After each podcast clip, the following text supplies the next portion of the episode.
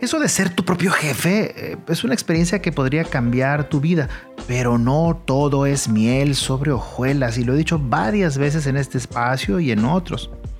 Miren, todas las empresas grandes alguna vez fueron pequeñas y aunque muchas se quedan pequeñas, esto no significa que no haya sido por no ser exitosas. Eh, el éxito es relativo, depende de la, de la óptica de quien lo mide, de tus ambiciones o del, del nivel de vida que quieras llevar. Miren, e, es un tema es un tema que implica reflexión, pero desde mi personal punto de vista, emprender es una decisión de vida, es una decisión seria, es una decisión que cambia el ritmo de tu persona, de tu familia, de tu salud, de tu tranquilidad. A ver, no intento atemorizar a nadie, pero sí ubicar que el mundo emprendedor es lejos, muy lejos de ser el que las revistas y los programas de televisión nos muestran. Antes de emprender, yo te sugiero nutrir las siguientes cinco características que he identificado en este interesante grupo de dueños de empresas o de emprendedores. Primero el concepto de independencia. Esto significa que ser independiente te pone a hacer todo por tu cuenta.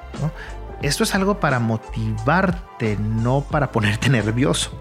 El control de tu tiempo es clave y la capacidad para hacer muchas, muchísimas cosas al mismo tiempo va a ser clave para avanzar más rápido.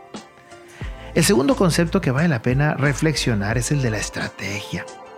Mira, como responsable de las decisiones, deberás sacar lo mejor de ti en temas como mm, el futuro o, cómo ves el futuro, eh, tu capacidad para sortear retos, eh, vencer obstáculos, resolver problemas. A ver, tener metas y un plan de trabajo que revises con frecuencia es la parte más importante aquí. El tercer concepto que vale la pena reflexionar es el de la red. Bueno, antes existía la creencia de que las personas exitosas eran aquellas que sabían hacer las cosas. Y todo parece que hoy en día esto no es suficiente, si es importante, pero no suficiente es más. Todo indica que ahora lo más importante es conocer quién hace las cosas. Contactos, conexiones, recomendaciones, seguidores, likes en Facebook, seguidores en Instagram, podrían tener un valor muy, muy interesante. El cuarto concepto de estos cinco es el de confianza. Miren, emprender requiere de valentía. Eh, los intentos seguramente serán muchos y los resultados muy pocos al principio. Pero ten confianza en ti, ten confianza en tu familia, en tus amigos, ten confianza en tus servicios, en tu producto. Solo asegúrate que sean lo más innovadores posibles, eficientes, que sean de calidad y por supuesto, pues un precio que puedas competir. La fórmula parece complicada, pero te aseguro que no lo es y el tiempo lo dirá. Tiempo al tiempo, el tiempo es clave aquí como en todo. Y número 5, la acción. De nada sirven ideas si no las pones a prueba.